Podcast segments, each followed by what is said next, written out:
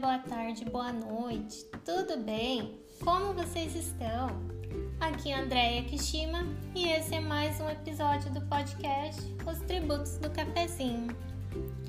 O tema dessa semana vai ser sobre o livro do Steven Guys, chamado Mini Hábitos. E eu vou dar dicas baseado nesse livro como você pode adquirir o hábito de estudar. Assim, basicamente, o nosso cérebro funciona por meio de recompensas. É a parte que decide se a gente vai fazer ou não fazer alguma coisa.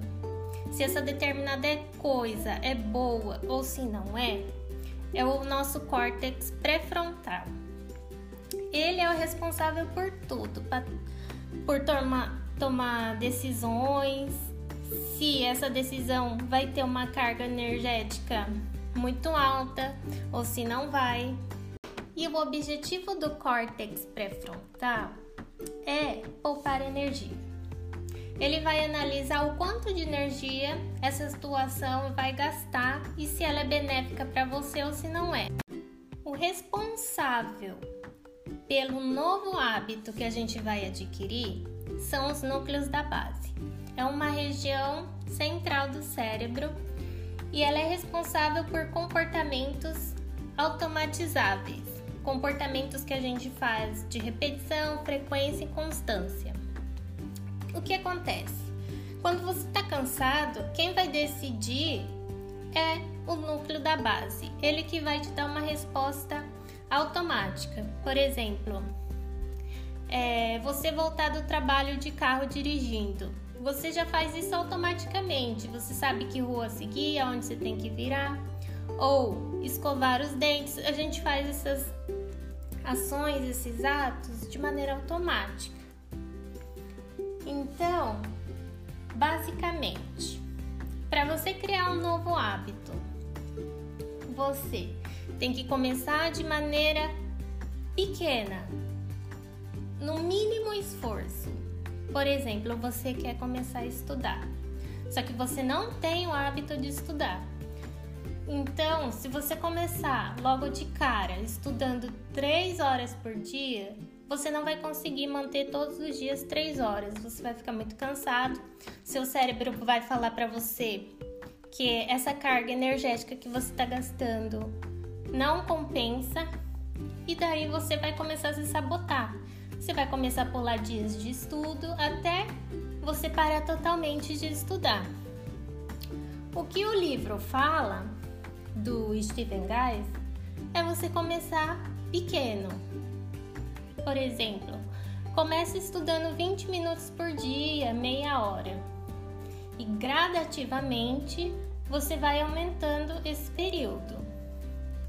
Assim, se você, no dia que estiver motivado, conseguir dessas 20 minutos, fazer mais 20 minutos nesse dia e para você se você não ficou cansado, não ficou estressado, ficou de boa, então faça, mas não faça isso todos os dias.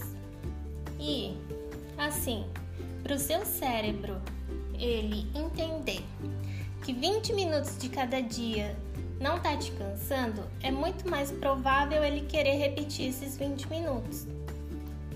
Por isso que, se você começa de 20 em 20 e depois vai gradativamente indo, isso vai virar uma rotina por repetição e frequência, e o seu núcleo de base vai entender que isso é o normal, que a sua frequência é assim e que não está tendo um gasto energético tão alto e assim você vai criar esse novo hábito.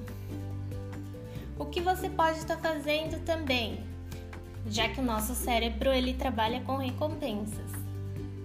Sempre que você conseguiu bater a meta de seus 20 minutinhos, faça alguma coisa que te agrade, né? Por exemplo, escute uma música que você gosta. Se No livro traz oito sequências de como você deve seguir, que é basicamente assim. Número 1. Um, nunca, jamais trapacei, que é basicamente no começo a gente está super motivado, a gente acha que vai conseguir manter a dieta por meses e conseguir se exercitar todos os dias, conseguir estudar três horas.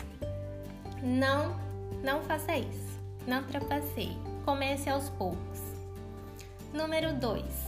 Alegre-se com todo o seu progresso. 3. Recompense-se muitas vezes. 4.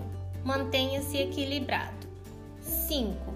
Se sentir uma resistência muito forte, recue e vá com calma. 6. Lembre-se de como isso é fácil. 7. Nunca pense que isso é um passo muito pequeno. 8. Coloque energia extra e ambição nas repetições, não em uma exigência maior. Então, eu super indico a leitura desse livro que são mini hábitos do Stephen Guys. Lá no meu Instagram essa semana eu fiz uma enquete e surpreendentemente várias pessoas também começam e não conseguem manter esses novos hábitos. Então tá aí uma dica de como você começar a estudar. Comece aos poucos, comece com 10, 20 minutinhos por dia, depois vai gradativamente crescendo nos estudos. A vida é sobre equilíbrio, né?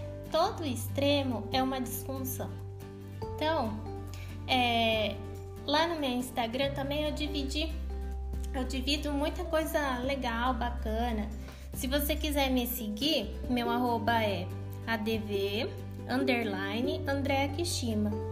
Eu compartilho lá a rotina do meu dia a dia, é, dicas para o exame da ordem, é, basicamente bastante dicas sobre advocacia iniciante. Então me segue lá. Nos vemos no próximo episódio. Merci beaucoup et au revoir.